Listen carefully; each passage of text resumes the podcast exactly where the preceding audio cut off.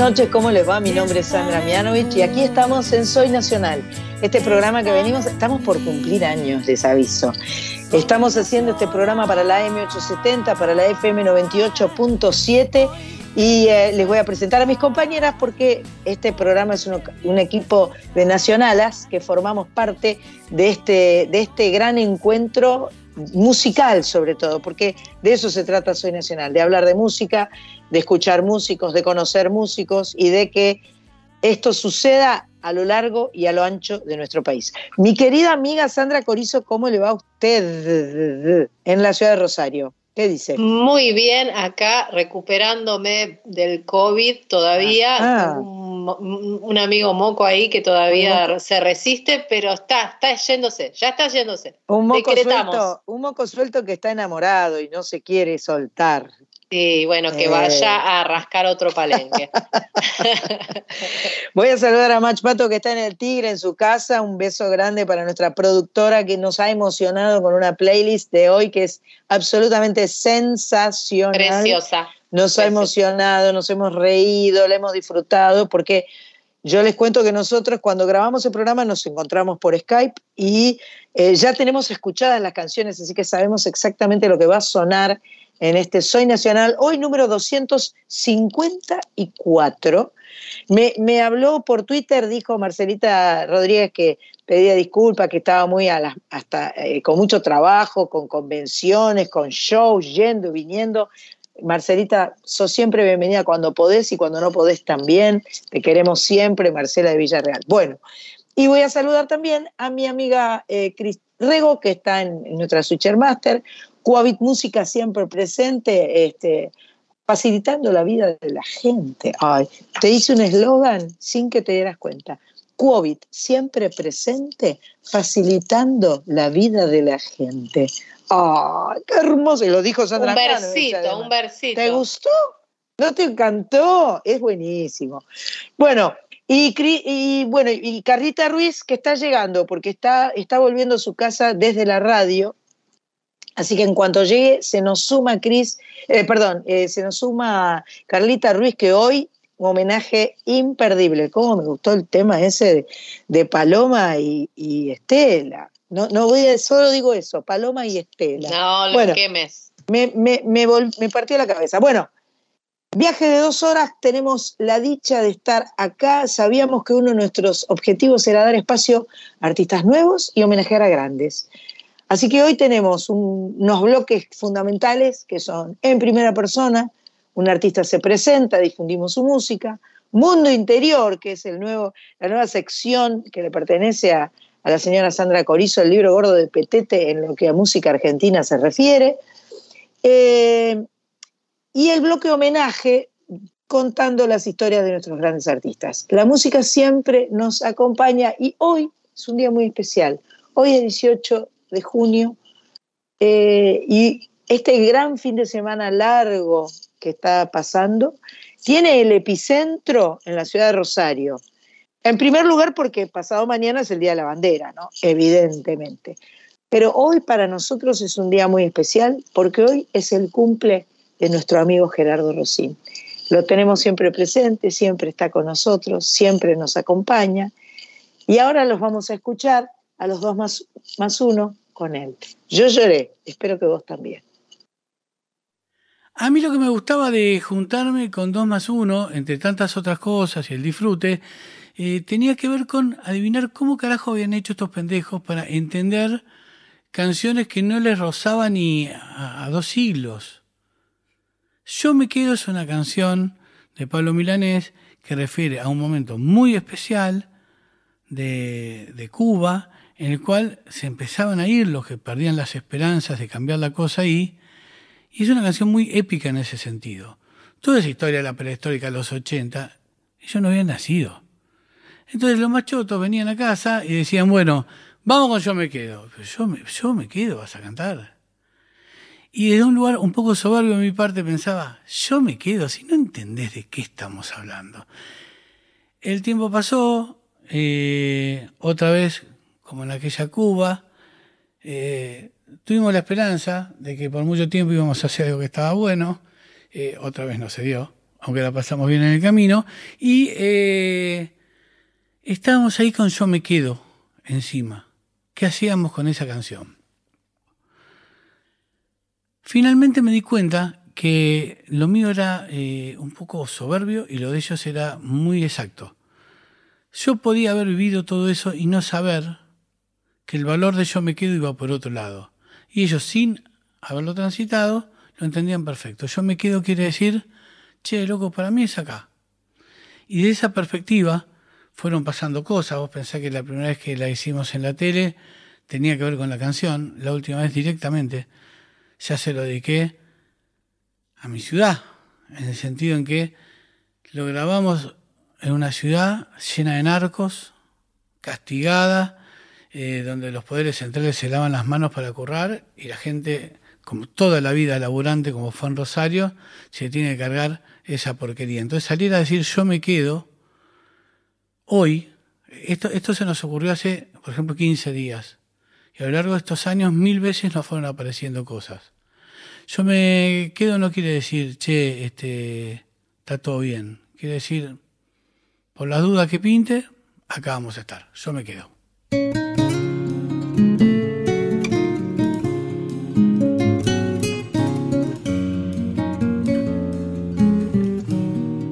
¿Qué casa te albergará? ¿En qué esquinas de pararte? ¿Qué barrio recorrerás para hallarte? ¿Qué vecino te hablará? ¿Qué compadre irá a buscarte? ¿Qué amigo compartirás para entregarte? Yo me quedo con todas esas cosas pequeñas, silenciosas. Con esas yo me quedo. Ya no quiero hablarte de otras cosas más dignas, más hermosas. Con esas yo me quedo.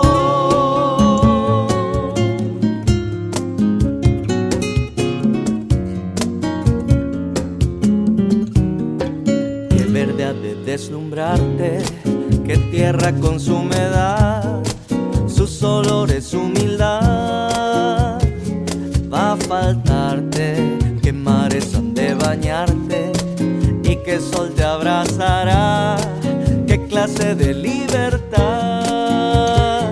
van a darte. Yo me quedo con todas esas cosas pequeñas, silenciosas con esa yo me quedo. Ya no quiero hablarte de otras cosas más dignas, más hermosas. Con esa yo me quedo. Yo me quedo con todas esas cosas. Es la historia de cuatro chicos del interior que un día se metieron en la tele. Ya no quiero hablarte de otras cosas.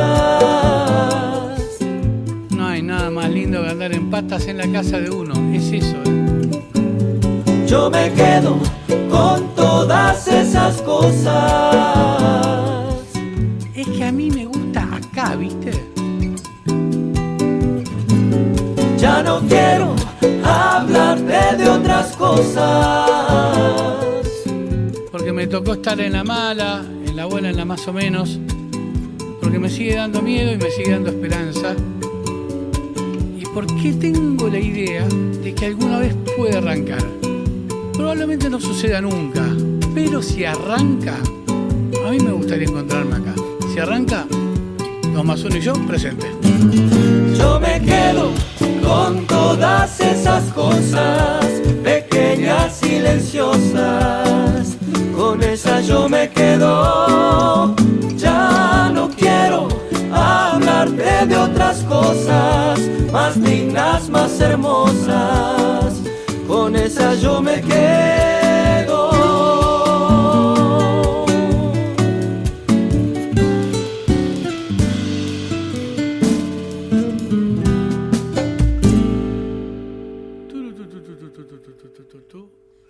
Supongo que tú y yo nos encontraremos que tal vez ni nos demos cuenta, tal vez suceda sin prisa y sin viento en algún lugar de ayer.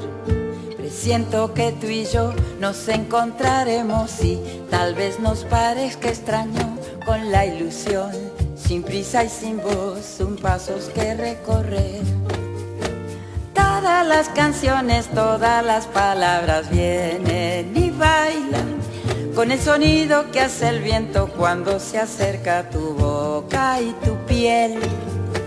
Mírame un instante, toca este silencio que ya se apaga y abraza el aire que se vuelve cielo dentro de mi ser. Y abraza el aire que se vuelve cielo dentro de mi ser.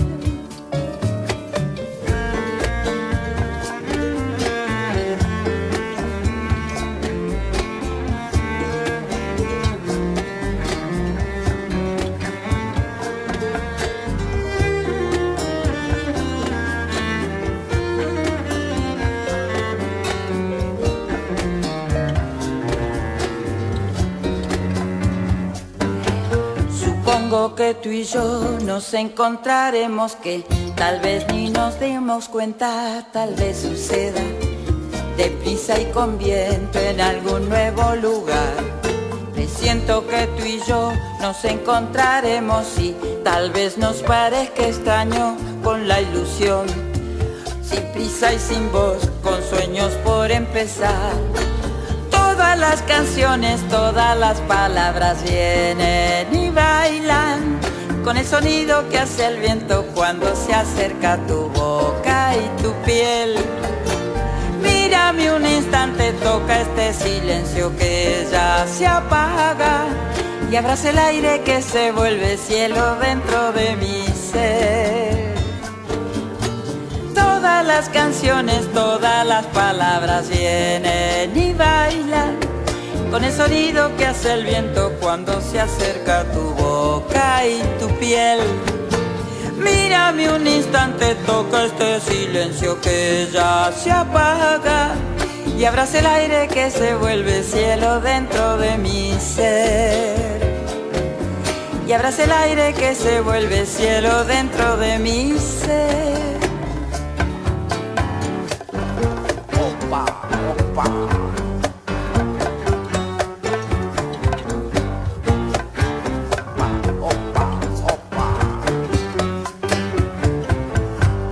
Recién una hermosa versión de Zuna Rocha de la canción de Marta Gómez, eh, Todas las Palabras del 2020. El disco se llama 2020, me encanta. Y antes, 2 más 1, la banda eh, eh, impuesta por Gerardo Rosín, yo diría, que son tan dúctiles y que tocan tan lindo y que cantan tan lindo, junto a las palabras de Gerardo. la canción Yo me quedo, que es una canción de Pablo Milanés y que, por lo que nos contó Pato, fue subida hace no demasiado tiempo a las plataformas digitales porque ha sido subida, fue grabada seguramente en el 2021, pero fue subida ahora que ya no está más con nosotros Gerardo. Sí está. ¿Qué, es que no está? Claro que está. Claro que está. Este cuerpo, al fin y al cabo, no nos sirve para nada. Estamos, estamos todos juntos. Em, seguimos con noticias musicales en este 254 de Soy Nacional. Em, de la mano de Daniel Drexler, vamos a hablar de una presentación que va a ser este músico que supimos tener en el piso de eh, Radio Nacional, em, en el Café Berlín, el próximo jueves 23. Va va a hacer un preestreno de su disco, anticipando canciones nuevas este artista uruguayo que no toca en nuestras tierras hace más de tres años, claro, con la pandemia, yo me acabo de dar cuenta que este, estamos, eh, estamos transitando por primera vez después de mucho tiempo muchas cosas. Demasiado, este, sí. Demasiado, sí. Hoy estamos cantando juntas, Coris. Sí, esperemos que nosotras dos y el moco no. el moco no va a estar. que se vaya, que se vaya. Daniel eh, va a presentar este disco que va a salir en septiembre, tiene ocho discos, y si quieren recorrer parte de ellos, no deben dejar de ir a ver su actuación. El próximo jueves 23 de junio en Café Berlín, que me han dicho que es un lugar precioso. Y después de Daniel le vamos a escuchar a la prima, así todo queda en familia. Dos uruguayos, dos por uno. Ahí vienen en Soy Nacional. Las ganas de volver a verte aquí, sentirte palpitando junto a mí, las ganas de tu boca bien cerquita de mi boca, las ganas de escaparnos del reloj, poner en pausa un mundo tan veloz, las ganas de sentir mi piel cuando tu piel me toca, las ganas de escuchar esa voz que al florecer suelta melodías de ilusión y que al abrir tus labios la luz marque el compás llegar a donde pida el corazón llegar a donde pida el corazón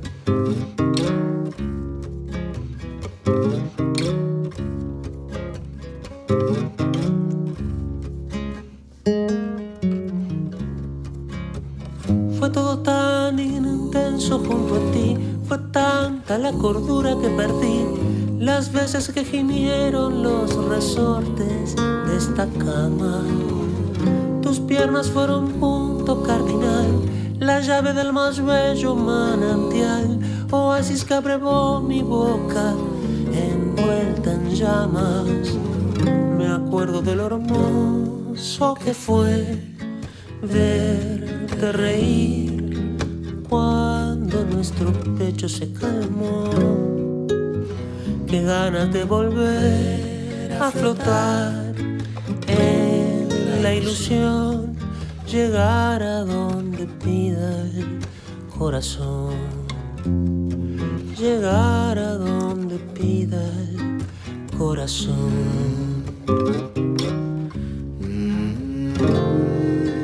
¿Cómo vivir si no vuelvo a verte? Será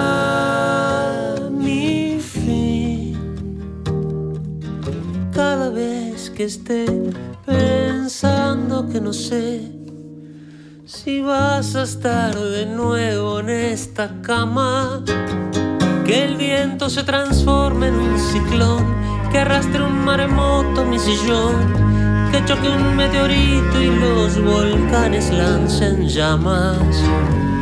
Yo ya no tengo salvación, ni aun con la resurrección podré borrar tu huella de mis entrañas ganas de volver a sentir tu cuerpo venir en un estallido de ilusión, soltar las velas y navegar rumbo al azar, llegar a donde pida corazón, llegar a donde pida el corazón llegar a donde pida corazón, llegar a donde pida corazón.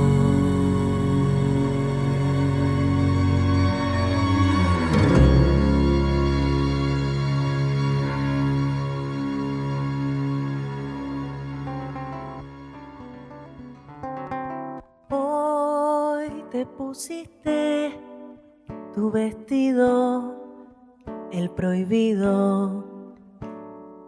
Voz inconsciente, tan decente, desmedida.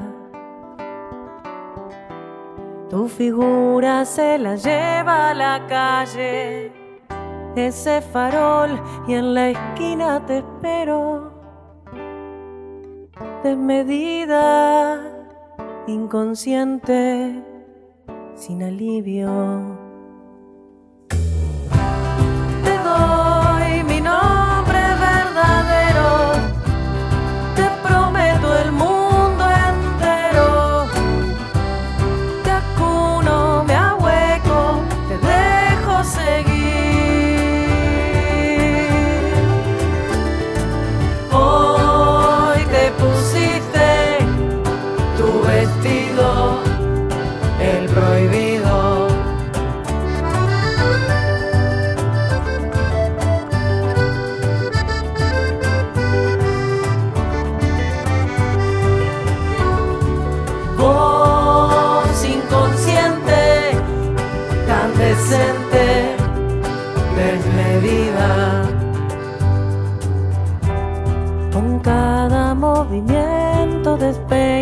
Frases, se escuchan los rumores, pero no le haces caso.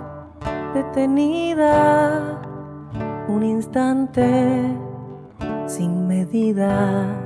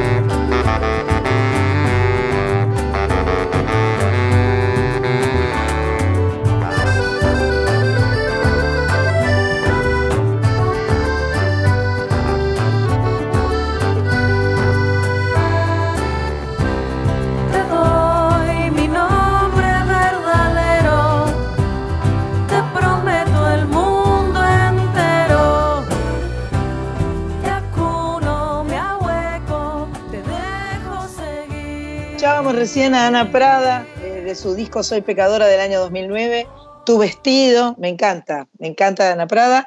Y antes el primo, el primo Daniel Drexler, adelantando canciones de su próximo disco que va a presentar el próximo jueves 23 de junio en Café Berlín. La canción se llamaba En esta cama. Bueno, tenemos un par de chicas regrosas acá, eh, invitadas, ya hemos conversado con ellas. Nos encanta el trabajo que hacen. Tienen una alegría, un desparpajo, una buena onda. Están sentaditas las dos ahí, las estamos viendo porque estamos por Skype y tienen cada una su guitarra. Una de ellas es prima de Pato porque se llama Anaí Jiménez y la otra es Susana Villalba. Ellas forman el dúo Lira Verá, que dentro un ratito, pero eh, posta, un ratito, un ratito, porque ahora deben ser tipo siete y media, este, van a estar presentándose en el Museo Nacional del Cabildo en un ciclo Mujeres Creadoras de Música. Ella misma nos van a contar de qué se trata este evento. Eh, yo lamento, bueno, en realidad nosotras con Corizo estamos en este momento también en un escenario, pero de la ciudad de Rosario, en el Teatro la Comedia, todavía estás a tiempo. Empezamos ocho y media en la comedia, así que todavía estás a tiempo si te quedaste con ganas. Rajá y poné a grabar el programa de radio y, rajá para la comedia. O poné a grabar el programa de radio y rajá para, eh, para el Cabildo, para el Museo del Cabildo, para escuchar a Analí, Anaí y a, perdón, Analía y a Susana. Chicas, son las genias. Pancracia y Anacleta de Misiones. Vos lo podés llamar como vos querés. No podemos creer, no podemos creer. Hola, hola, toda la audiencia, toda la Argentina. Acá, acá estamos, Misiones. Con, bueno, la verdad que Seguramente ustedes con, con, mucho frío acá en Posadas estos días, estos días, claro, no, estos días en Posadas hizo frío, pero posadeña exagerada, no emponchando hasta la apenas un poquito de frío. Pero la verdad que contenta de estar en Buenos Aires eh, en esta propuesta federal, ¿no es cierto?, de todas las compositoras de, de Argentina y poder venir a, a compartir nuestra música de la provincia de Misiones. Llevar la tierra colorada, nos encanta la tierra colorada, nos gusta muchísimo, nos gusta el mate. Eso tienen que sacar la zapatilla, el barro colorado. Ah, eso no es tan bueno. Ese es el desafío, hay que saber blanquear la ropa. Además es medio pegajosa esa tierra, ¿no? Porque es arcillosa, entonces se pega más que la otra tierra, ¿no? Digo yo. Como la sangre y el corazón. Ah. Nosotros tenemos la tierra, la sangre y el vino del mismo color. Chicas, ¿cuánto hace que cantan juntas? Demasiado tiempo ya, estamos buscando ayuda psicológica. Este son 17 años. ¿17? Qué lindo, pero qué lindo. Me gusta mucho además, eh, yo creo que la combinación de, la música y del humor es, es, es, una combinación explosiva y maravillosa, sanadora 100%. Vamos a escucharlas, ¿nos cantan un poquito? De una que sí, por supuesto dale, que sí. Dale, cántenos un poquito y, seguimos charlando.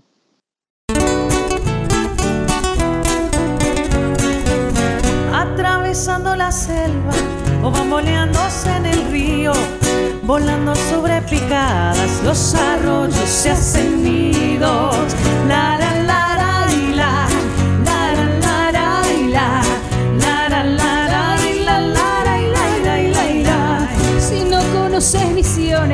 presentamos con mucho orgullo. Mate dulce, mate amargo y a veces también con yuyos. La, la, la, la, y la,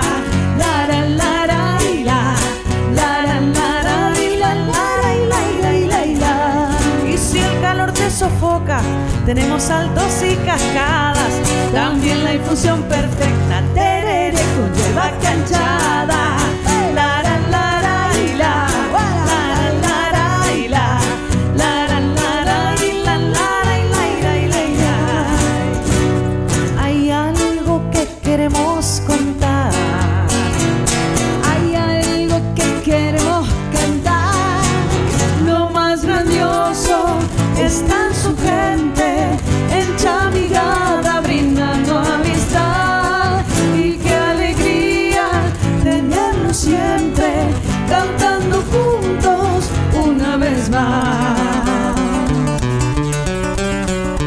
Ese bracito que figura en el mapa, también séptima maravilla. Muchas gracias, cataratas. La la la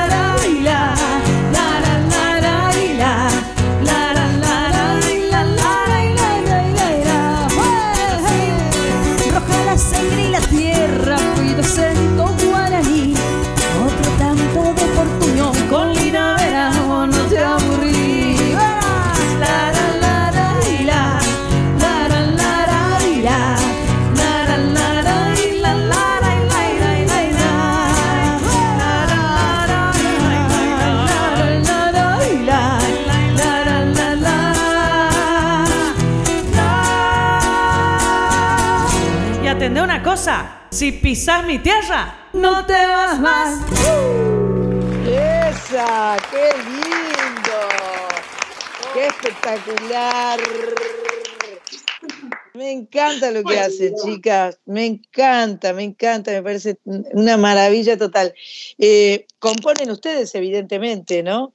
Y van como Sí, mezclando. descomponemos, descomponemos así pasa. y Escúchame, porque hablar va, con ¿qué es como una, un balsecito, una polca? ¿Qué es? Es, como Es una polquita rural. polquita con, rural. eh, polquita rural con intervención de chamamé en algunas partes Claro. y yotis Manerón. manerón también en una parte de la. Nuestra provincia, viste que está pegadita al Brasil, pegadita al Paraguay, entonces quisimos reflejar eso también en, en su- Claro, en la música, claro. en su melodía. y re difícil el nombre que le pusimos al tema, se llama La La La. Estamos conversando con las chicas de Lira Verá y, y la verdad es que nos encanta lo que hacen, nos gusta mucho, mucho, mucho. Chicas, ¿ustedes están en las plataformas digitales? ¿Están en Spotify, por ejemplo, como Lira Verá? Dentro de poquito estamos, estamos en esa, Preparándonos. preparándonos, eh, aprendiendo también todo esto, porque como Bueno, que eh, avanzó ¿viste? tan rápido todo. Sí, hay que, Estamos- tener, hay que tener en cuenta esto porque, viste, eh, nosotros acabamos de sacar un disco y es la primera vez que voy a tener un disco que no, que no va a tener eh, forma física, ¿viste? Y me da un vértigo horrible, me parece una cosa espantosa, pero también hay que, hay que acomodarse a los tiempos que van, ¿viste? Entonces, Totalmente. yo necesito que Lira Verá esté en, en- en las plataformas digitales porque las quiero seguir escuchando. Yo supongo que en, en YouTube se las debe poder ver. Sí, sí, sí. Mira, la primera persona a la que le vamos a avisar cuando, cuando ocurra esto va a ser a vos. Nosotras tenemos una. No podemos creerlo todavía. Pero mi amor, bueno, vamos a, vamos a pro- proponernos encontrarnos, no virtualmente, no en una pantalla, vamos a encontrarnos en alguna parte. Yo por mí me voy a Posada, me voy a Misiones, a donde ustedes me, me- me inviten, Sí, yo voy. Dale. Dale, dale, hacemos todo y, y si, si están por Buenos Aires, si estamos haciendo el programa en Buenos Aires, se vienen a... Y si están por Rosario, también vamos para Rosario. O sea, en alguna parte nos vamos a encontrar. Chicas, un placer estar con ustedes, conversar con ustedes. Son unas reinas del cielo. Eh, eh, hoy mismo, dentro de un rato, en el Museo del Cabildo, el dúo Lira Verá. les mando un abrazo fuerte y vamos a poner una, grabación que tenemos de ustedes. Chicas, hasta la próxima. muchas gracias, muchas, muchas gracias y un abrazo enorme a toda la audiencia. Un beso para mi prima. Te vamos a ayudar, chica.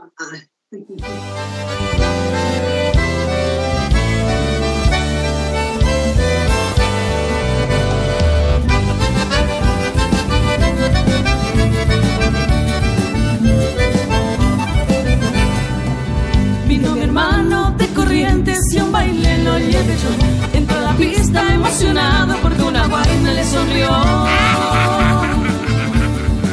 Le dijo mi china, ¿cuál es tu gracia? Qué lindo pelo, qué lindo ojo, qué linda boca, qué lindo cuello, qué lindo hombro, qué lindo codo, qué linda mano que tenés vos. Mi nombre empieza con él si adivinas me caso con Lorena, no, Laura, tampoco, Lucía, Lucrecia, Juliana, Juana, Decime va Me llamo la Daisy, me gustan los gauchos, que con asco, patitas de chancho, matando el izquierdo, el pollo relleno,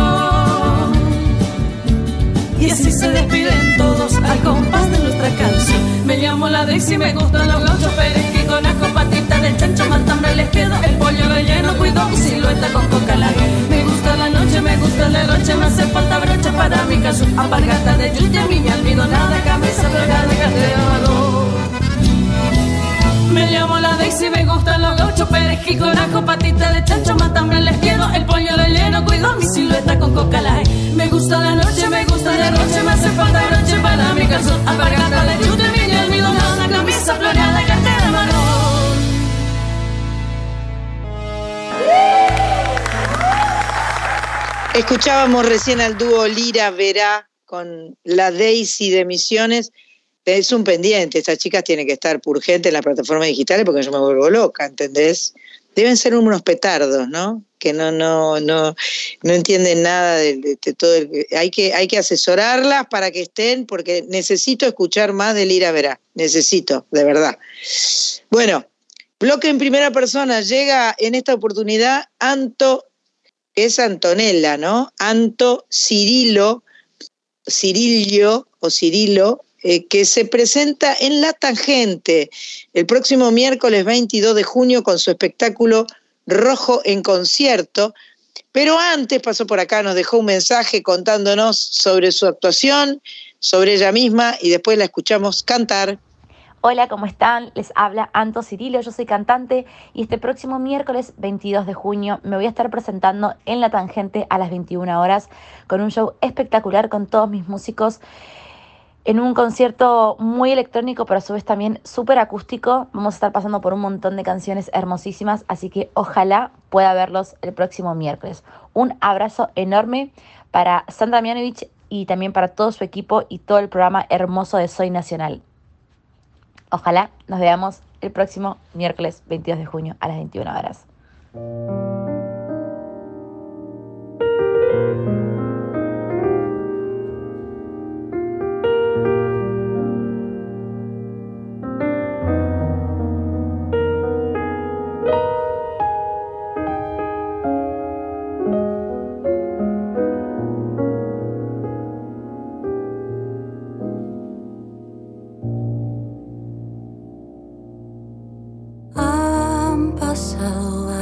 Días, varios meses,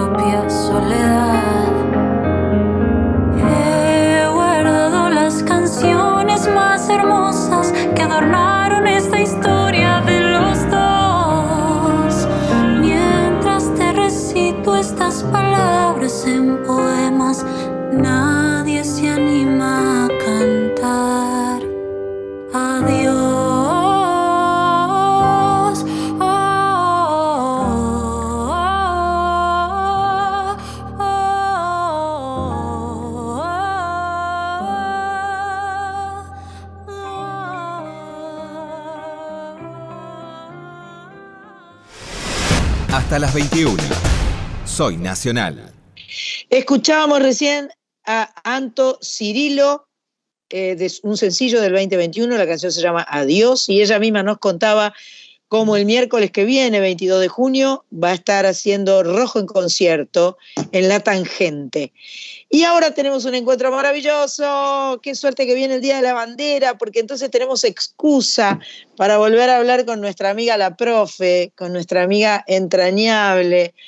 Ella es profe, ella es escritora, ella es historiadora, profesora de historia egresada de la Universidad de Buenos Aires, escribe desde 2006 y publica novelas histórico-románticas. Y nosotros la conocimos de casualidad. Un día como, como hoy, digamos, como que estábamos ahí con el tema de la historia argentina, y dijimos, tenemos que hablar con alguien que sepa de historia argentina. Y quiso el destino que yo la googleara y me la...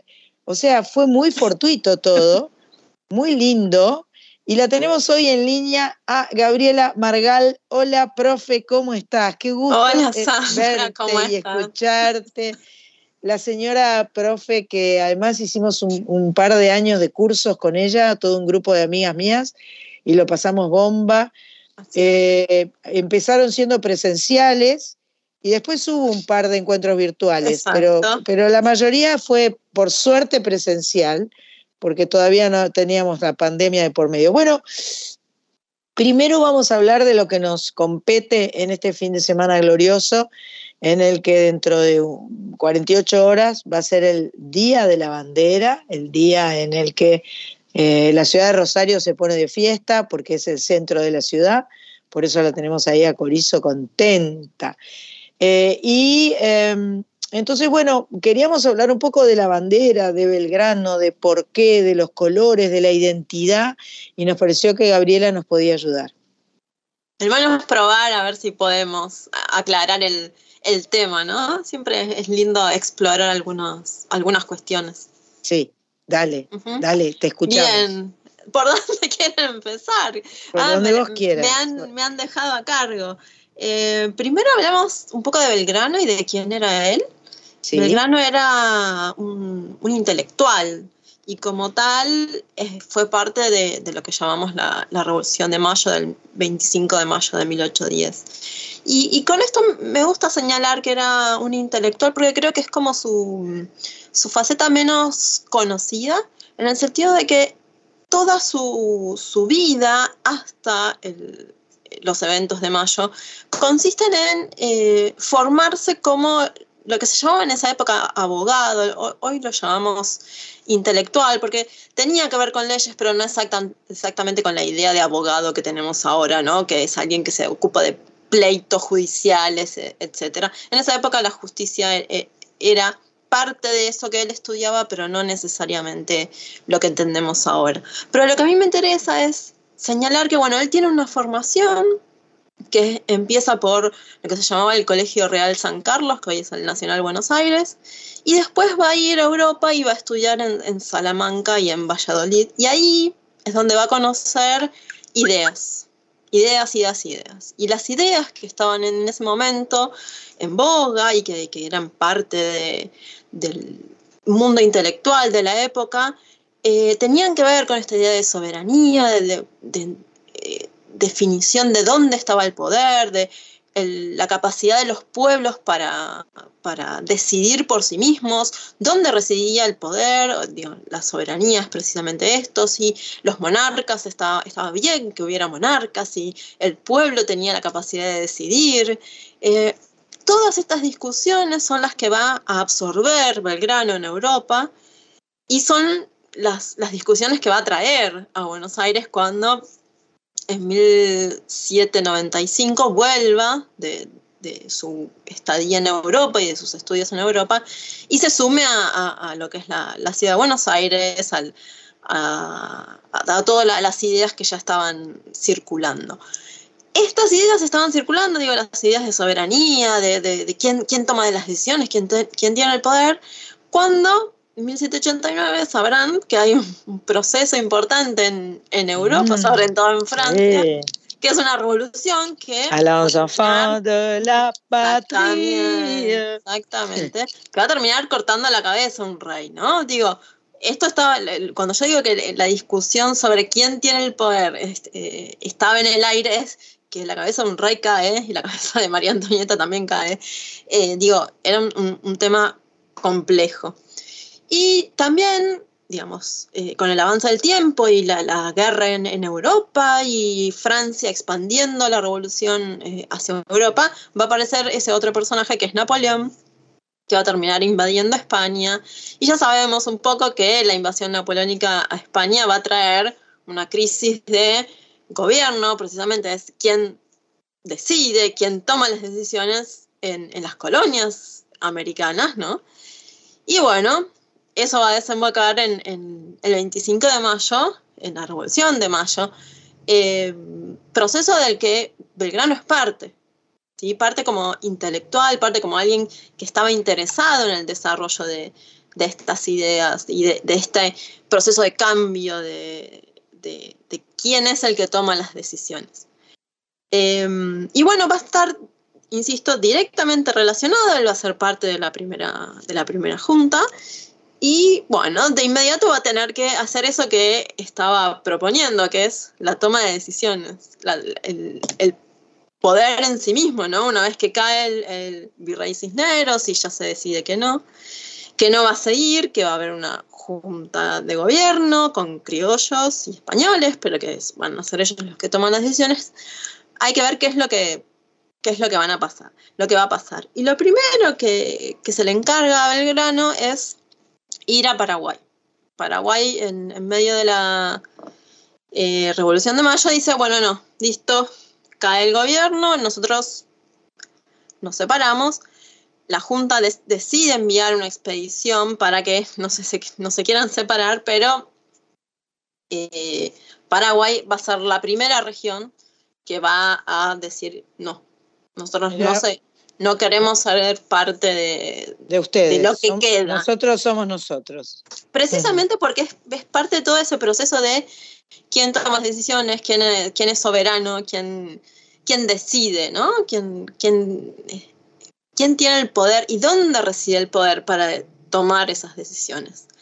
Belgrano va a volver del Paraguay, se le va a hacer un juicio, eso ocurre con, con todos los los patriotas, los generales que, van a hacer la, revolución o que van a dirigir algún tipo de, de ejército, porque bueno, es, lo que se hacía, sobre todo cuando había derrotas. Si, si volvías victorioso, Claro, te una claro, medalla, claro. pero sí. No dabas tantas explicaciones. Exacto, este, tenías que eh, explicar por qué había surgido esa derrota. Bueno, hay un, un primer juicio del grano por la derrota del Paraguay. Después él va a volver al Paraguay y van a negociar una alianza que si bien eh, con el Paraguay, que si bien no es que Paraguay eh, queda como parte de, lo que se llaman las Provincias Unidas a partir de ese momento, tampoco es que va a ser enemiga de eh, las Provincias Unidas. Hay un tratado de amistad. Y justo después de ese momento, el Paraguay es el primer territorio que se, que se pierde, lo van a enviar a Belgrano a Rosario precisamente. Estamos hablando de 1812. Y es en Rosario donde, eh, donde va a tener que hacer un, un trabajito más complejo de, eh, de, de- de construcción de esta idea de soberanía, de identificación de, la soberanía, o preguntarse quiénes somos. Eh, ¿por, qué, por qué Rosario? ¿Por, por qué, por qué lo mandan a Rosario? Eh, yo digo que Paraguay es la primera región que, se pierde en, las Provincias Unidas del, Río de la Plata.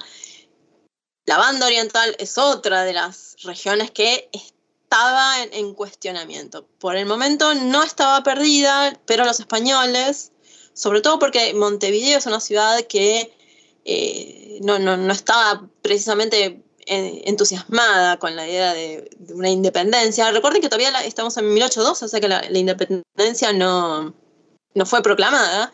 Eh, pero Montevideo tenía una presencia española fuerte y no estaban interesados en esta idea de quién es el que gobierna, y menos en la idea de que Buenos Aires fuera la que definitivamente tomara las decisiones. Em, de modo que los realistas y los españoles, los barcos españoles, recibían ayuda de Montevideo, avanzaban por el Paraná y trataban de entrar por el litoral, por el norte de, la región, de lo que era Santa Fe, pero también Entre Ríos, Corrientes, etc. o sea, intentan ingresar al territorio por, desde el norte y avanzar sobre Buenos Aires hacia el sur. Y precisamente es ahí en Rosario donde hay, hay combates, eh, y es precisamente en, este, en febrero de 1812 cuando Belgrano decide, un poco en contra de las órdenes de, de Buenos Aires, eh, y eso le va a llevar también, le va a, le va a causar Le va a una serie de problemas Le va a costar, le va a costar. decide crear una insignia que, le, per- le permita a los soldados que están peleando por junto a él eh, identificar la, la- este, identificar la causa. Y esto, esta insignia va a ser la bandera, que no es la bandera que conocemos hoy, que son, que tiene tres franjas horizontales, sino que es una que tiene, en realidad esta bandera tenía dos franjas, eh, una celeste y una blanca. Eh, y eran franjas ver- no verticales, pero sí horizontales, pero al revés. Este, eh, lo, lo que quiero decir es que no eran, no, no eran tres franjas, sino eran dos. estas- Perfecto, estas perfecto. Banderas. Y tenían el color celeste y blanco. Mucho se ha pre- preguntado sobre por qué el color celeste y blanco. Algunos dicen que es por el color del cielo. Eh, otros dicen que tiene que haber alguna relación con el manto de la Virgen. Belgrano era, un- era cristiano y era devoto. Pero yo, por lo menos, estoy más, estoy más cerca de la idea de, em, de que los colores son en realidad los colores de los Borbones. Que en efecto, los colores de la, monarquía borbónica de la familia es celeste y blanco. ¿Y por qué digo esto? Porque Belgrano es uno de los representantes de la idea monárquica de soberanía, lo cual pareciera algo extraño eh, pensado desde ahora, eh, desde hoy digo, pero en realidad para la época no. Eh, él proponía, él, propone un- una suerte de monarquía parlamentaria, como, se, como se tiene- ya estaba instalada en Inglaterra, porque lo que decía es que eh, la idea de república era muy nueva. Las repúblicas no existían todavía, existía una, quizá Estados Unidos, existían algunas formas de república, pero en realidad en Europa existían las monarquías y monarquías absolutistas. Em, y, Belgrano lo que propone es, eh, primero, la, princesa Carlota Joaquina, que es la hermana de Fernando VII, que en ese momento estaba en... era la esposa del príncipe regente de Portugal, pero en ese momento estaban en Brasil por la invasión napoleónica. Eh, la idea de, que Carlota Joaquina fuera reina del Río de la Plata no gustaba mucho, no gustaba mucho, porque precisamente se tenía miedo del avance de la monarquía portuguesa sobre, sobre el, territorio, el, territorio, del Río de la Plata, precisamente. Así que fue una idea que no, que no prosperó. Eh, pero yo creo que la idea de, de, color celeste y blanco me parece que está por ese lado. La cuestión es que la, la creación de la bandera no, no gustó. Para nada, en Buenos Aires. Y le dijeron que la guardara. Guardala, no, no, Guardala, tranquilo, vos guardá que después hablamos. después hablamos. Y lo que van a hacer, porque tampoco es que tenían tantos jefes militares disponibles, es nombrarlo jefe del ejército del norte y enviarlo a, em, a primero a Jujuy. En Jujuy va a encontrar eh, problemas y él va a tener que, le ordenan la retirada a Córdoba, o sea, le están ordenando primero que avance, después que retroceda. Lo vuelven loco al pobre hombre. Lo vuelven loco. Explico por qué, o sea, por qué lo envían a, a, Jujuy, por qué lo envían al norte, básicamente. Y es que no quieren perder el territorio de lo que se llama el Alto Perú. El Alto Perú es uno de los territorios más importantes de la América colonial española, es el territorio que tiene el cerro de Potosí, que es el cerro que eh, yo, siempre lo describo como un cerro lleno de plata, del mineral plata, claro, que es básico para entender la economía americana colonial. Y mm, eh, era básico para la economía eh, del, virreinato del Río de la Plata. retener, esa fue la, la pelea más importante, la guerra más importante. Y sobre todo porque también desde el norte, desde el Alto Perú, venía lo que se llama la, la contrarrevolución, eh, venía la contra, las realistas, porque en ese lugar es donde tenían la mayor cantidad del ejército español, era la mayor fuerza del ejército español. Y entonces van a formar el ejército del norte y lo van a mandar a Belgrano como jefe del ejército del norte. La verdad es que, eh, si bien él eh, va a ver el avance de, los españoles, va, cuando le ordenan retirarse a Córdoba, él va a, no, no, va a estar de acuerdo con esa retirada, va a organizar el, el éxodo jujeño, destruyendo todo lo que, lo que se encuentra en Jujuy, y no va a retroceder a Córdoba, va a ir a Tucumán. Va a ir a Tucumán, ahí se va a instalar, tiene población que está de acuerdo con él, y van a, van a enfrentarse con los realistas en una batalla que va a ser la, conocida batalla de Tucumán, en donde en efecto va a triunfar y digamos esto le, trae eh, desde, Buenos Aires cierto apoyo. recordemos que Buenos Aires estaba, le estaba diciendo que se vuelva, que no, que sí, que no. Pero bueno, la batalla de Tucumán va a ser un triunfo y eso le va a permitir que, que este, el Buenos Aires le, presente ¿Cuándo, cuándo, eh, rescatan eh, el, día, digamos, esta, esta, bandera que él inventó? ¿Cuándo es que la rescatan? ¿Después de que pasa un montón de tiempo?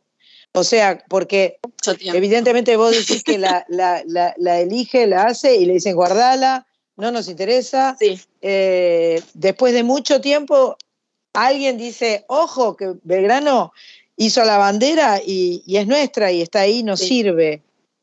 Perdón em, si la bandera mal mi pregunta. No, no, no, está perfecta. La bandera aparentemente fue usada en, la batalla de Tucumán y en la, en la batalla ah, perfecto. después. O sea que no la guardó tanto, no la guardó tanto. No, estuvo por ahí. Eh, mm, pero no, no era oficial, porque hacer una bandera oficial, crear una insignia oficial es perder la idea de la soberanía de Fernando VII. Y estamos en 1812, 1813, todavía, no hay independencia. Todavía no, claro, todavía no, hay, no está declarada la independencia, todavía no se rompe el pacto colonial, el vínculo colonial. Es un problema poner una insignia diferente. Em, en realidad la, bandera es guardada y no, no se vuelve a usar. La bandera va a ser retomada em, mucho tiempo después, de hecho, mucho tiempo después de la muerte de Belgrano, Belgrano muere en 1820 eh, va a ser retomada por los vencedores de la batalla de Caseros. Ah, mira. Sí, estamos hablando de 1852, por eso digo, mucho tiempo después, y muchas generaciones, no muchas, pero un par de generación o un par, claro. Después, claro. Eh, y sobre todo va a ser tomada por Mitre, que Mitre, Mitre va a ser quien recupere la figura de Belgrano, de hecho, como representante de Buenos Aires, y quien va a tomar los colores, el celeste y el blanco, contra los colores de la federación, que era el rojo. Ponzo. Bueno, Gabriela, escúchame, se nos vienen las noticias. Eh, me encanta escucharte, me quedaría toda la tarde a full. Eh, vamos a las noticias y después charlamos un poquito contigo sobre tu libro nuevo, aparte, porque no es solo quiero hablar de nuestra historia, sino de tu libro nuevo. Vienen las noticias, seguimos en Soy Nacional, viene el Día de la Bandera, por eso estamos conversando con Gabriela Margal.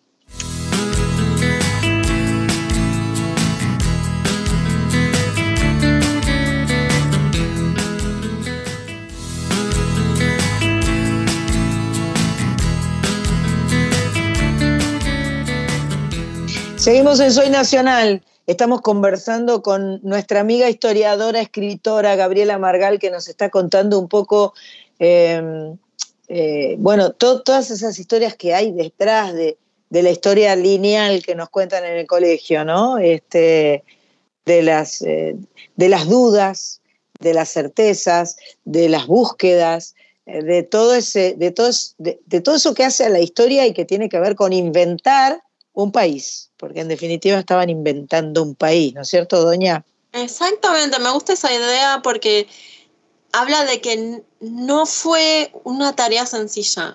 claro. Tanto Belgrano, San Martín, como los que vinieron después, las idas y vueltas y las peleas, a veces se habla siempre de, oh, Rivadavia, Logro, ah, Dorrego, qué sé yo, oh, Rosas, y eh, Belgrano, etcétera. Y, siempre pareciera como que era algo simple.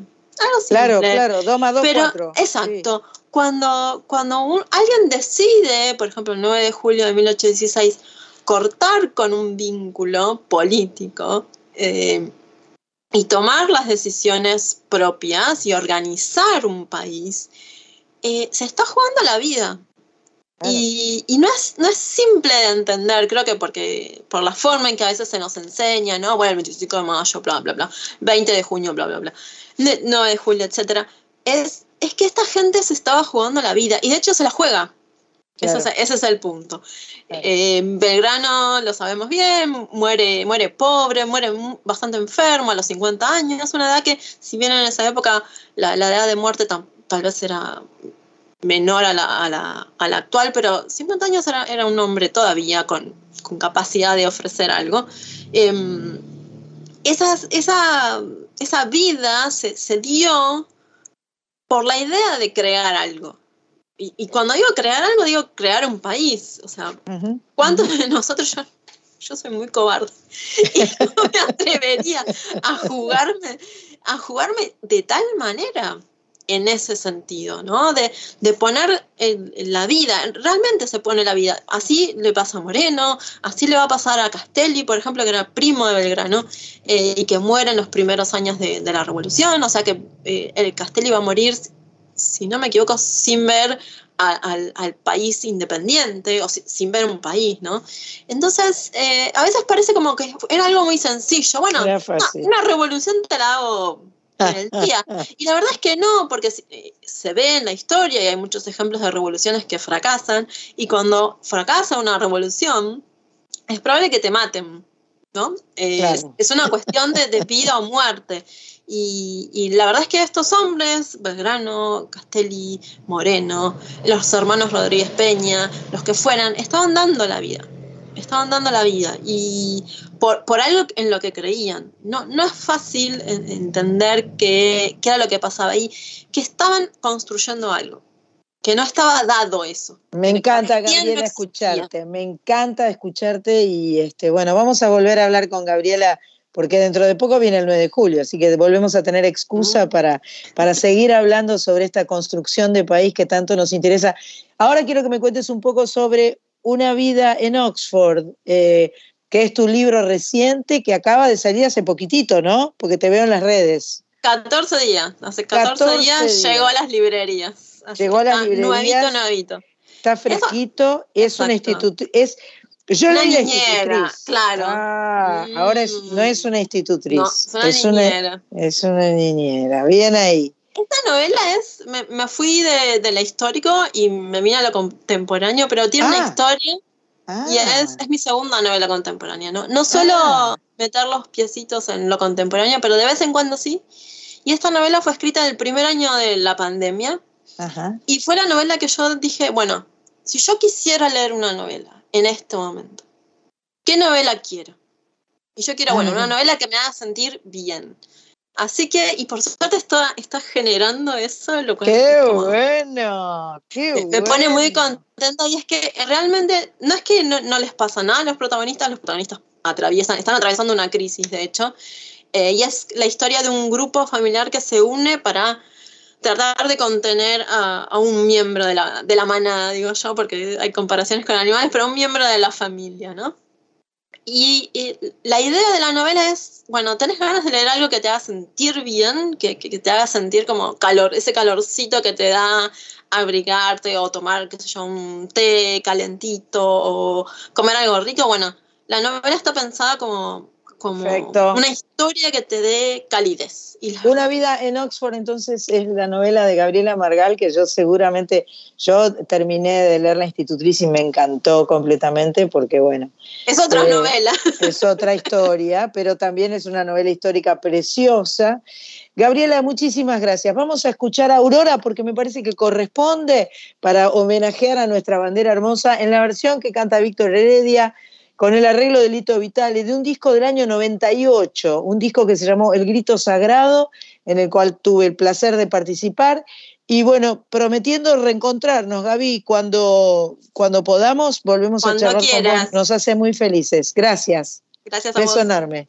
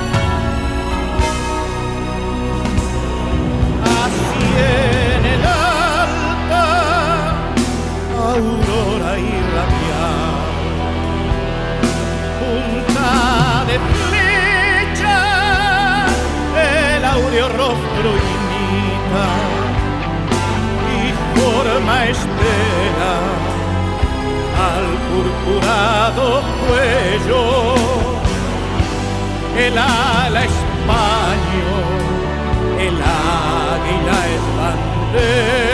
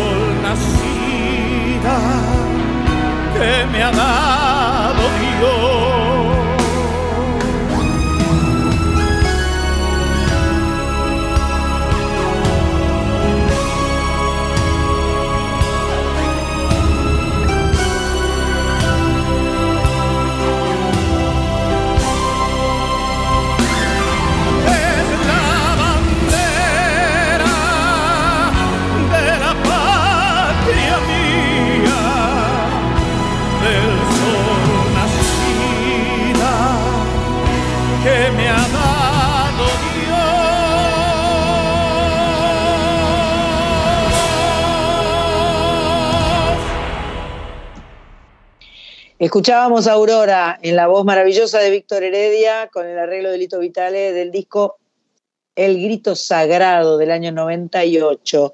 Y en el interín y en el interinterín llegó nuestra amiga Carlita Ruiz, se suma a, a, las, a las nacionales de esta tarde y nos trae una maravilla total. Yo me quedé fascinada con la versión esa de Paloma y esta mujer, ¿no? Me encantó esa canción. Bueno, hola Carlita, ¿cómo le va? Hola San, hola Coris, hola Pato, hola Cris, hola todas, hola Nacionalas. Eh, si yo te digo. No dije, no dije a quién ibas a homenajear. No, no. Eh, aviso antes que Milka hoy está muy habladora. Estoy hablando de Milka, mi gata, así que en cualquier momento habla y bueno, eh, sabrán disculpar. no nos importa nada. Nos encanta que Milka hable. Eh, si yo digo Palma Nicolina Ravallo cantaba desde pequeña, nadie sabe quién es. Palma. Pero si yo digo Palma. Vilma. Palma, no. Palma Nicolina Ravallo. No, pero si yo digo que a los 12 años se inició como profesional con el nombre artístico de Estela Raval. Wow. Ahí sí. Aplauso, medalla y beso. Claro. Eran comienzos de los años 50, 1950, que la señora Raval integró el trío Las Alondras, con quienes visitó países limítrofes, llegando a radicarse en Brasil durante un año. Y al regreso a nuestro país, deja el trío y se integra a, diferentes orquestas y graba muchísimas, muchísimas canciones.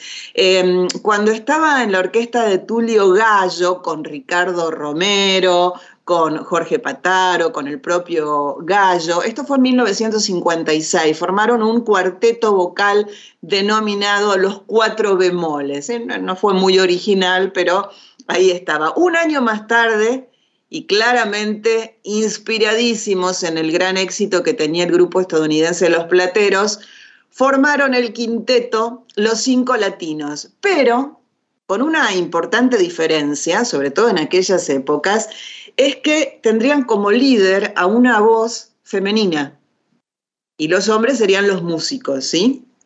¡Wow! Los cinco, claro, en aquella época, imagínate, en 1957, que una mujer lidere un grupo, eh, era, era una revolución. Era un montonazo, claro que sí. Eh, los cinco latinos debutaron en el Teatro Tabarís en mayo, el 22 de mayo de 1957, viajaron por todo el país, por Europa, hicieron un montón de giras y en 1970, o sea, hace 52 años nada más, se despidieron en el programa famosísimo, en el programa de Pipo Mancera, Sábado ah, Circular. Mirá vos. Ese mismo año, Estela Raval inicia su carrera como solista, siempre acompañada de su esposo, el señor Ricardo Romero. Eh, hay una discográfica que se llamaba CBS, Columbia, le extendió un contrato de exclusividad, así que ahí grabó cuatro discos de los cuales dos los hizo acompañada del trío Los Panchos.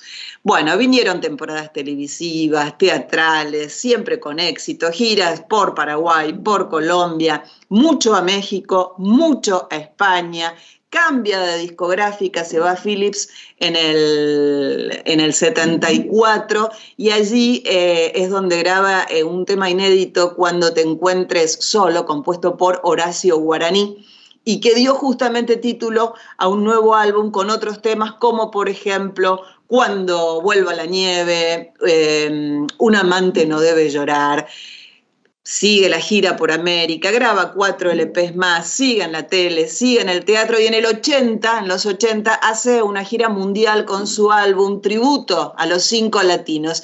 Y en 1981, Estela Raval junto a la pequeña compañía, publica un tributo a mis amigos, eh, totalizando 12 álbumes como solista. Y si les parece, escuchamos a una muy jovencita Estela Raval junto a los cinco latinos haciendo Tú eres mi destino. ¡Qué lindo!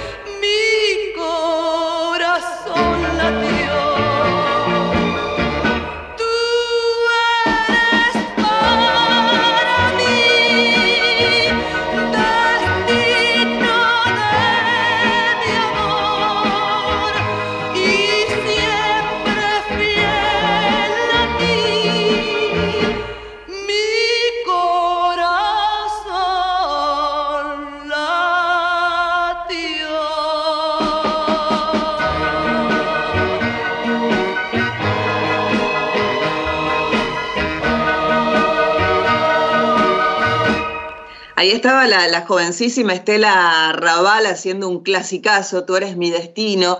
En el Mundial de Fútbol de España de 1982 tuvo muchísimas propuestas para reunir nuevamente al grupo, así que volvieron a unirse con los cinco latinos y este, ya se presentaban como Estela Raval y los cinco latinos. Alternaba esta, su carrera con el grupo y como solista.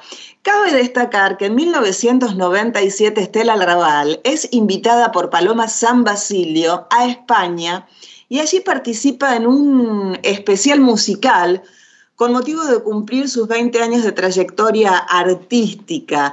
Eh, bueno, Estela Raval ese año hace un unipersonal que se llamó Ven y acompáñame y recibe por ese musical el premio Estrella de Mar. Eh, bueno, realiza muchos espectáculos grabando a dúo con Valeria Lynch, con el Puma Rodríguez, con Mariano Mores, eh, Alberto Cortés, Sandro, Paz Martínez, eh, bueno, eh, Víctor Heredia, que lo escuchábamos recién, Osvaldo Puliese, bueno, muchísimos. Y por supuesto también este, con este, su hijo, que es, era, es guitarrista y cantante, Hernán. Eh, Hernán Romero. Eh, en el año 2007 estuvo en el Luna Park, estuvo en el Teatro Gran Rex y como para ir finalizando, eh, le preguntaron a Estela Raval, ¿hay en usted alguna fórmula para que su vigencia como artista se prolongue en el tiempo. Y ella dijo, no creo en fórmulas, aunque sí creo en el esfuerzo, en la dedicación, en el disfrutar de la vida, en lo que una como cantante debe dar y saber recibir. Eh, finalmente fallece a los 83 años en el año 2012 y mm, vamos a, escucharla en un dúo más lindo, viste que te conté que había hecho dúo con un montón, entre los cuales con Paloma San Basilio. ¡Qué duazo! ¡Qué dúo! ¡Qué mujeres! Vos sabés que estaba en el auto escuchando y dije, ¿y esto qué? Porque sabía que era Estela. Y digo, es Estela, pero hay otra, no es Estela sola. Y cuando miro y veo que era Estela con Paloma San Basilio, me caí detrás, te me encantó. Además, la temática de la canción es perfecta. Y las veo, las veo y me pareció extraordinario. La canción la escribió Roberto Livi, me, que me fijé, porque él era un, un, capo, era, no sé, es un capo, este, no sé si está o ya no está, seguramente ya no está Roberto Livi porque es de otras épocas, pero la debe haber escrito especialmente para ellas, para que ellas dos lo canten, porque es una, perfecto. Son, son eh, dos gloriosas señoras ahí, este, aparte cada una tan personal y con tanta personalidad, este, ensamblándose eh, tan bien. Así que si quieren escuchamos Estela sí. Paloma San Basilio, son cosas del amor.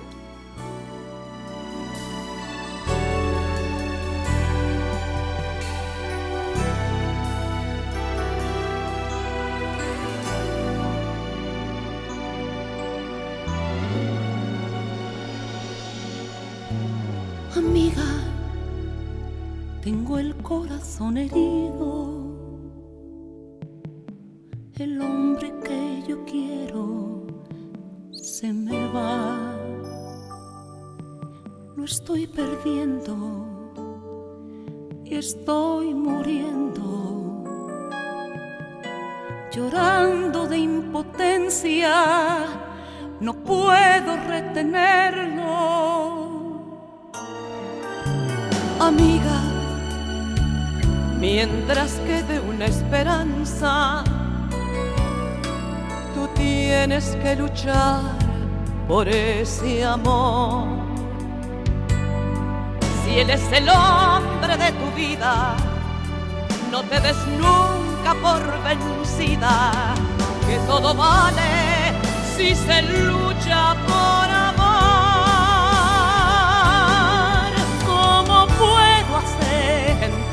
todo, todo se lo di, inventa un modo. No es posible que se pueda querer más. Pensando así lo perderás. Y si él se va, lo habrás perdido. Te me quedará lo que has vivido. Tu consejo no me aleja del dolor. Son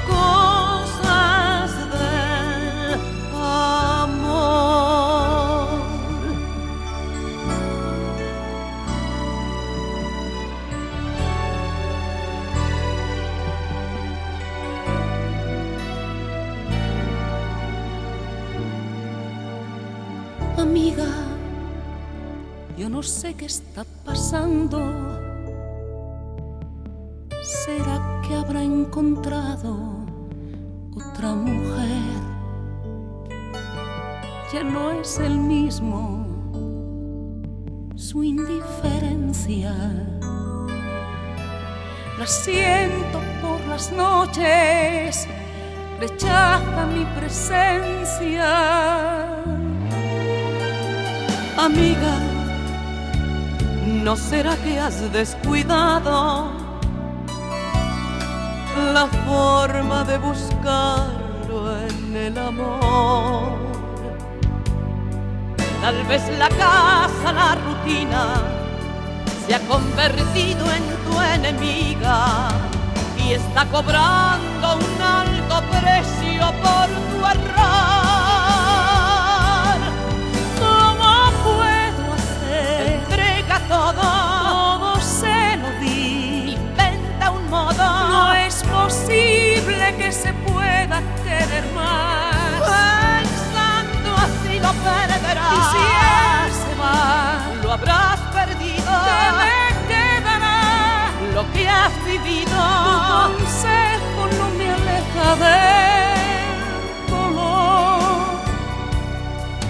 Son cosas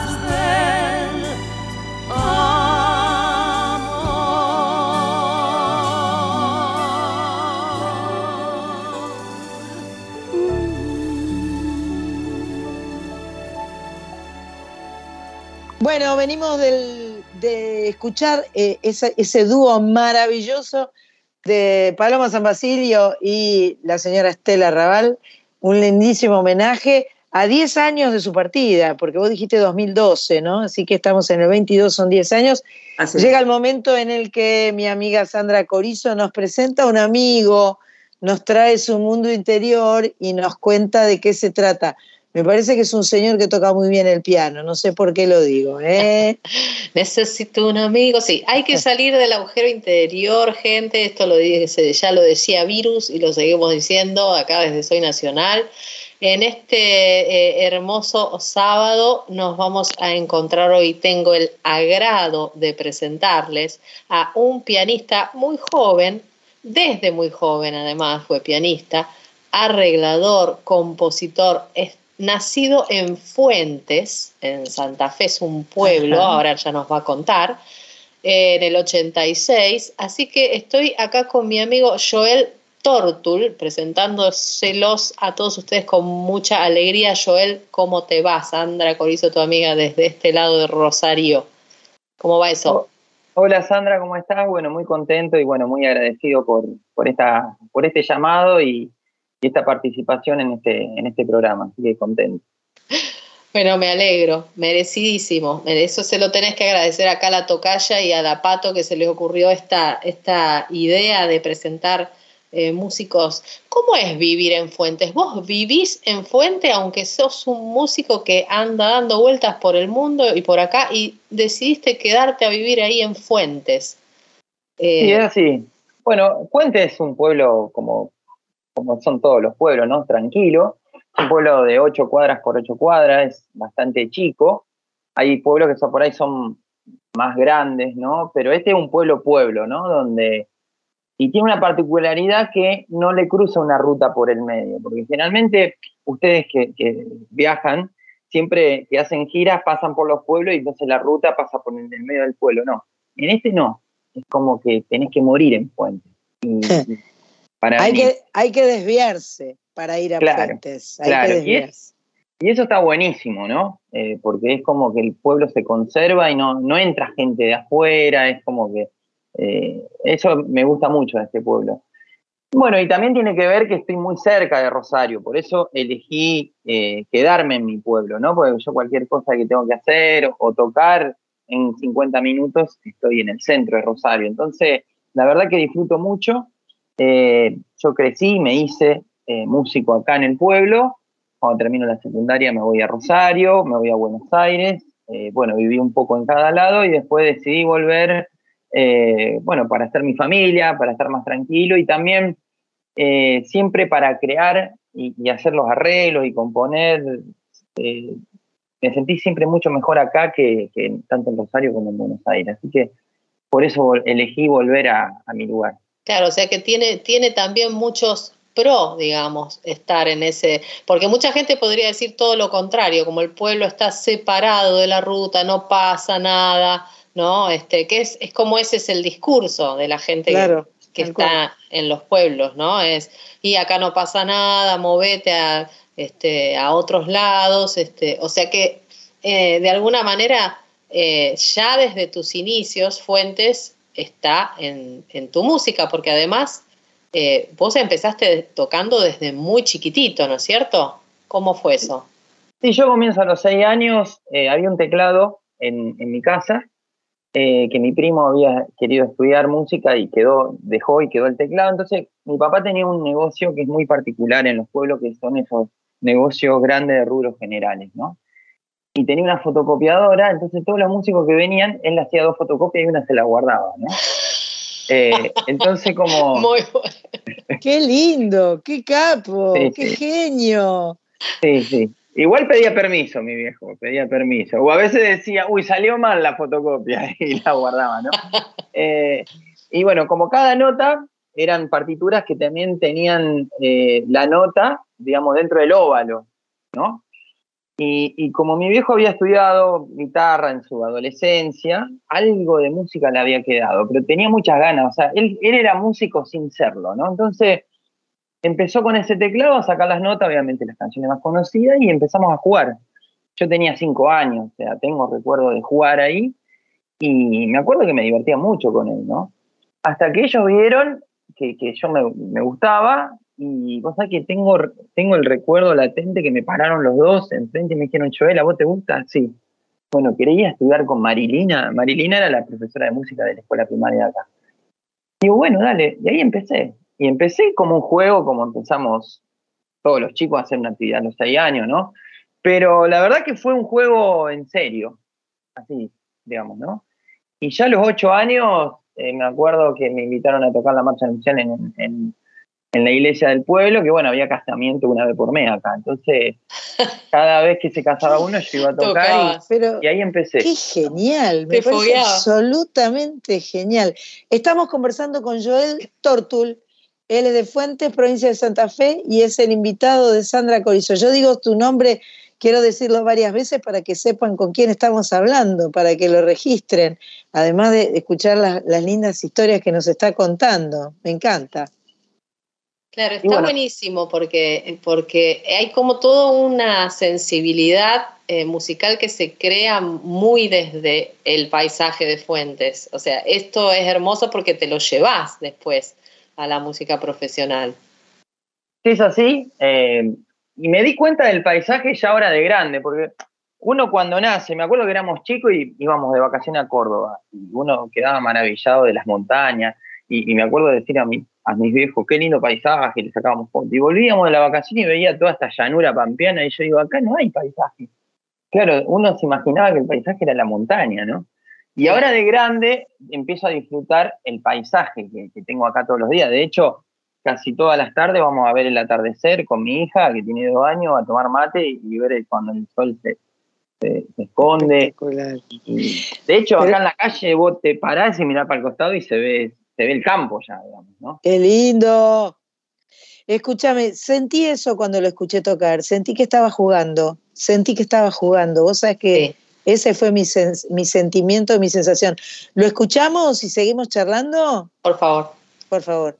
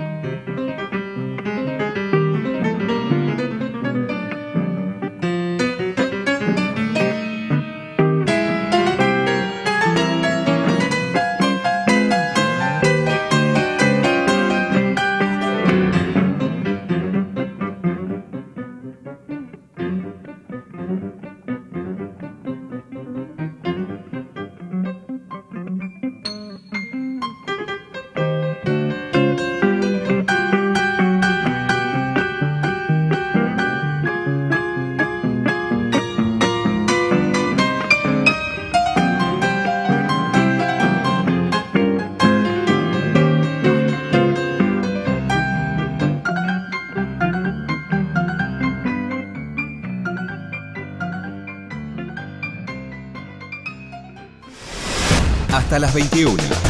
Soy Nacional. Escuchamos Salganeado, Joel Tortul, cuarteto desde el disco Santiago de Cuba, un disco del año 2019. Este, estaba pensando mientras escuchaba estos temas que esto es una composición tuya, ¿no es cierto, Joel? Sí, esta es una composición que lo hice un poco improvisando y jugando, digamos, al estilo. Yo soy muy fanático de Horacio Salgán, ¿no? Y, bueno, un día improvisando y jugando, tocando, empecé a agarrar un motivo y lo saqué a pasear y cuando me di cuenta es como que todos los días volvía a eso. Bueno, que quede en un tema y ya está. Lo saqué a pasear, me encantó. Eh, Es que ah, mi, mi pregunta eh, es sobre, sobre si estos, este, este acercamiento tuyo ¿no? a la música desde la infancia con un padre ¿no? que, también se pone a jugar con su hijo, si quizás algo de eso puede haber tenido relación con este hecho de cómo entras a componer dentro de un estilo en donde la composición para la gente de tu generación ha sido a veces hasta obstaculizada, ¿no? Porque es un género bastante, eh, me refiero, todos esos próceres este, del tango a veces son reacios, ¿no? A, lo- a la juventud, sobre todo desde la composición. ¿Vos, ¿Vos lo sentiste un poco parecido como con la experiencia de tu papá, como que de, algún de alguna manera Salgan y todo, te, te estaban amparando, digamos, al momento de, de componer, o ni siquiera lo pensás, o sea, Mira, esa canción yo la hice eh, cuando todavía no había salido del pueblo, me acuerdo. O sea, tenía, creo que tenía 17 años, ¿no? Yo me acuerdo que todavía iba a la escuela acá. Entonces, como que lo que sentía en la adolescencia, o sea, no salir del pueblo era como que todo era. Después empecé a encontrarme con los fantasmas, ¿no? Y- Ah, bien. y esa- De hecho, ahora si me tengo que poner a componer un tango, digo, sí, no, no sé si le haría eso. te digamos. ganaron, Claro, te ganaron, pero- no te dejes ganar. Eh, pero bueno, yo creo que tiene que ver un poco con la vida, ¿no? Es así. Eh, pero eh, justamente esa composición la hice eh, cuando todavía no había salido en el, pueblo. Y, muchas de las obras que por ahí están en el disco Santiago de Cuba la hice en ese momento. Y después con los años me, animé a, sacarla y a plasmarla, ¿no? Así que eh, mi respuesta es como decir, todavía no, no, había no había nada, digamos, era puro juego, ¿no? Bueno, pero te animaste a- a tocarlas años después, o sea que, eh, digamos, si bien las compusiste desde sentirte habilitado, desde ese espíritu de juego, como intérprete sí te, te, te llegaron o te permitiste, digamos, eh, abordarlas. Y respecto de esto, ¿no? Eh, como sos un músico muy joven dentro de un ambiente de gente que es más grande, ¿cómo te sentís con, con respecto a, es, a, a tu franja etaria? ¿Alguna vez te sentiste medio solo entre los, los jóvenes? Sé que hace muy poco estuviste haciendo un ciclo en el Centro Cultural Atlas, acá en Rosario, en donde invitaste a grandes músicos jóvenes y muy, muy de la, eh, de la vieja escuela, como el Cholo Montironi. Entonces, ¿cómo te hallás? ¿Te sentís a veces tironeado por eso? ¿Cómo te sentís? Sí, yo como empecé a tocar muy de, de pibe, de chiquito, ¿no? De hecho, ya antes de cumplir los 18 años, digamos, yo ya a los 14 ya tenía decidido que quería hacer esto. Entonces, como que siempre un poco ya me, me acostumbré a ser el, el- el pibe, ¿no? Eh, ya ahora no, ya, ya tengo, ya no soy mal pibe, basta. Eh, pero, pero no, no, la verdad que nunca tuve eso y, y, de hecho eh, siempre toqué, no, no, no empecé con el tango, sino tocando el folclore en sí, digamos, de pasar de tocar un tema de Salgana a tocar uno del Cuchi o uno de Ramón Ayala, por así decir. Y no, no, la verdad que eso siempre me sentí muy libre. Yo creo que esa libertad me ayudó mucho, ¿no? Y me sigue ayudando mucho. Eh, lo que hablábamos recién, ¿no? Esos fantasmas que son, en vez de, ayudarte, te, aplacan, ¿no? Eh, no, en eso yo lo- me siento muy libre y me gusta mucho. De hecho, como vos decías, el miércoles pasado tocamos con el Cholo Montironi y Martín Tesa, que bueno, Martín Tesa es un gran guitarrista que tiene 10 años más que yo. edad. Ah, tiene Claro. 10 años más que vos, ok. El que grabó la guitarra en Salganeado, digamos, esa versión que tenemos junto a Martín, ¿no? Claro. Y, y te- en el momento que estoy tocando con el Cholo, el Cholo tiene 92 años, pero el Es un músico no tiene edad, wow, digamos. wow, Eh. qué lindo, qué buena combinación, Dios mío. Es tremendo. Qué lindo. A mí yo sigo rescatando el espíritu del juego y me parece que sería lindo que lo escucháramos a, a tu invitado de Santiago de Cuba, a, a. Gaby Barrio Nuevo, jugar con vos en, en esa canción.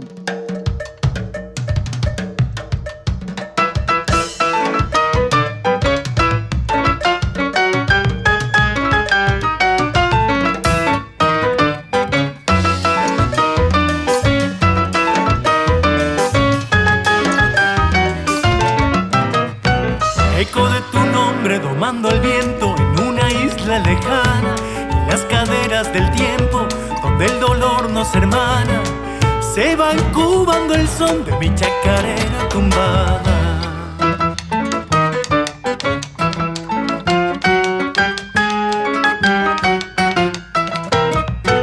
Se agazapa un grito en mi chacarera, desposeída y profana, alimentada silencio, oscurecida y saqueada.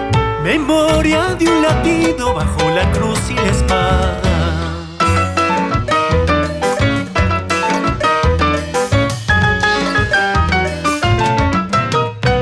Llega desde el grillo en la noche abierta, en el fragor de un enjambre, cuando el que ostenta la tierra teje su abrigo de alambre, y en la piel del camino cuenta la historia del hambre.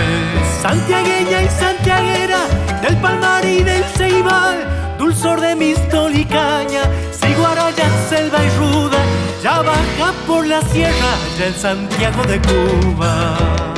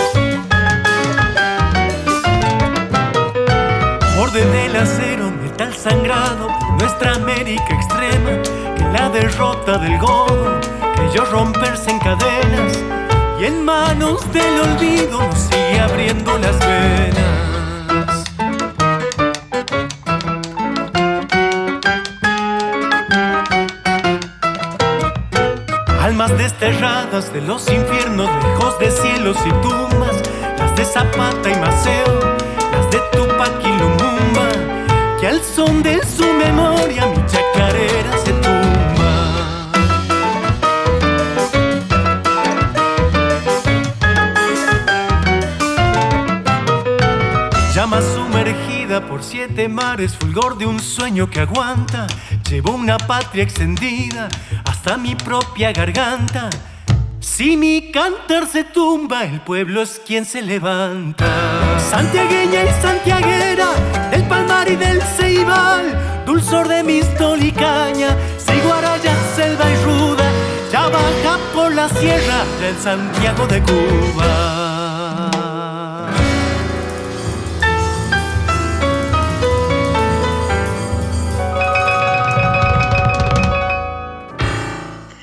Y en este mundo interior estamos charlando y escuchando a Joel Tortul recién, Santiago de Cuba, desde su disco homónimo del año 2019.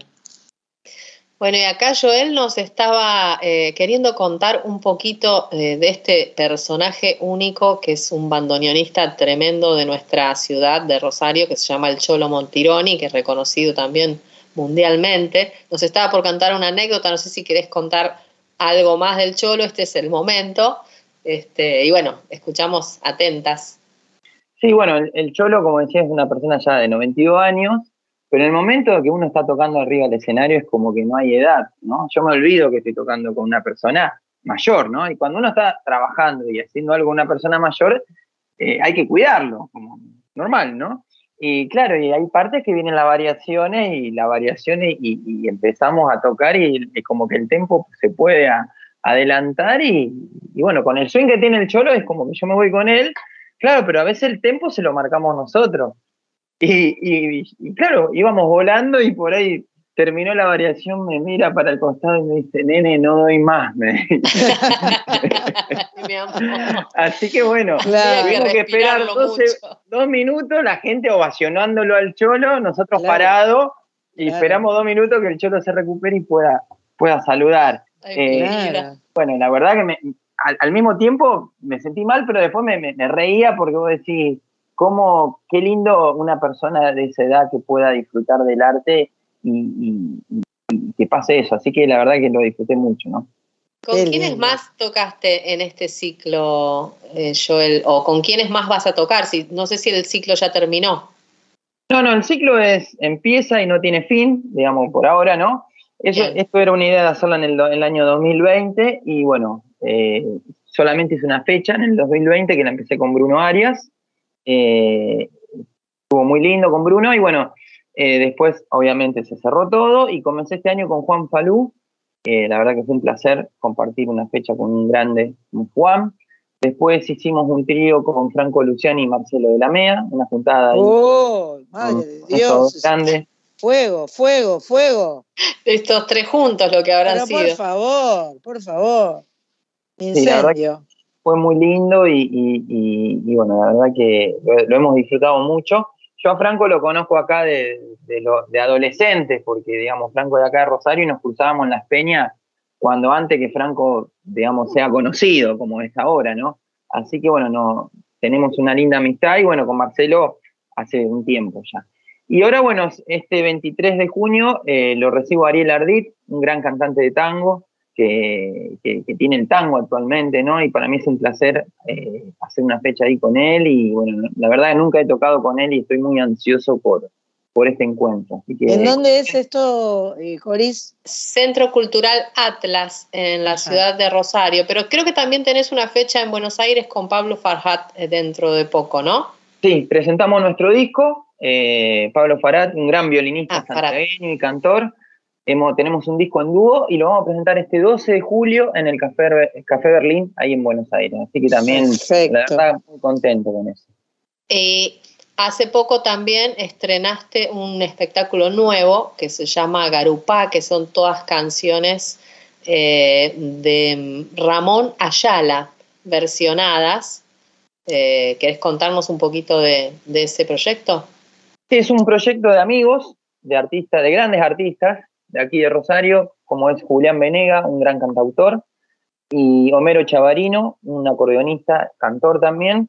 Bueno, somos amigos y nos juntamos a, hacer música y, bueno, hicimos este proyecto que se llama Garupá, es homenaje a la obra de Ramón Ayala. O sea, solamente tocamos la obra de Ramón Ayala, la, presentamos hace un mes en la sala La Bardenda, que de Rosario, y la verdad que un éxito, estamos muy contentos por eso, muy agradecidos también.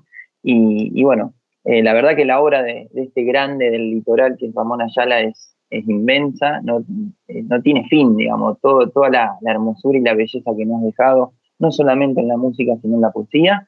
Y bueno, la verdad que ahora volvemos a hacer una fecha, hicimos una fecha el domingo en Casa Brava, acá en Rosario, volvemos en el D7, eh, tenemos Rafaela y bueno, empieza. Y ya irán a Buenos Aires en algún momento. Ojalá, ojalá. Seguramente. Bueno, eh, vamos a ir despidiéndote. Vamos a escuchar una última canción que, si no me equivoco, es del disco Sentido, justamente. Em, eh, nada, te agradecemos muchísimo. Eh, esperamos que la gente ahora cuando cerca que sienta que estás cerca de Fuentes se desvíe, te vaya a hacer una visita, te vaya a mirar un poquito la puesta de sol con vos y a, tocar, a escucharte tocar unos tangos, a divertirse un rato ahí. Y bueno, nada, gracias, gracias por formar parte de este mundo interior y de este ratito de, Soy Nacional. No, gracias a ustedes, eh, muchas gracias por, este espacio y bueno, espero algún día visitarlas personalmente. Así que un placer, un placer conocerte, un placer escucharte, Joel. Felicitaciones por tu hijo Eros, que tiene 11 días. Te mandamos un abrazo para vos, para toda tu familia, tu mujer y tu nena también. Divino escucharte, me, quedé encantada con tu juego y con tu eh, arte maravilloso. Gracias. No, gracias. Gracias.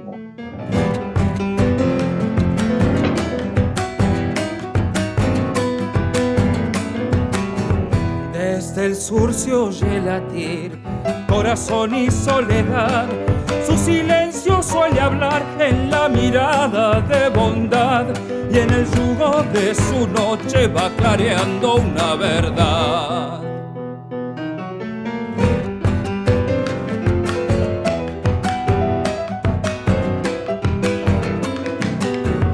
En la piel pulso febril, en su arruga rebelión la estrella de su voz brota el atávico dolor.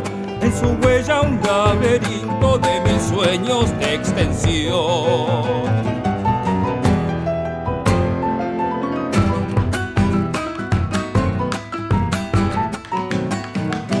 A su rabia resistir con aliento cimarrón, la cautela y el pudor son su defensa y su razón aunque tenga que ser brisa, puede ser un ventarrón. Algún día va a crujir todo el sur con su verdad.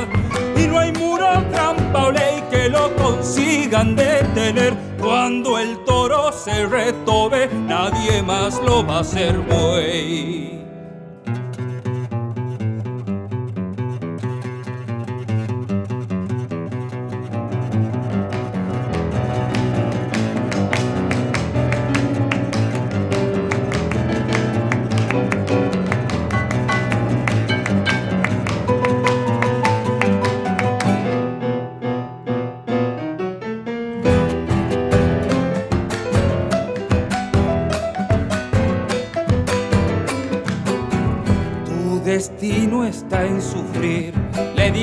Desde allá. Y el consuelo a lo fatal es la limosna celestial. La amenaza del infierno es soborno y nada más.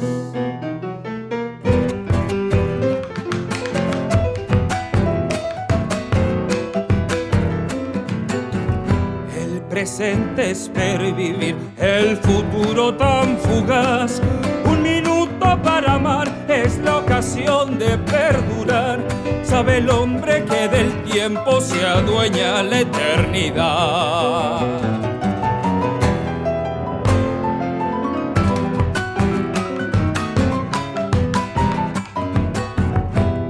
Los caminos son al fin trote legua y lodazal y ha cansado de orillar los horizontes de humo y sal comienza a franquear potreros que lo invitan a sembrar. Algún día va a crujir todo el sur con su verdad y no hay muro, trampa o ley que lo consigan detener. Cuando el toro se retobe, nadie más lo va a hacer buey.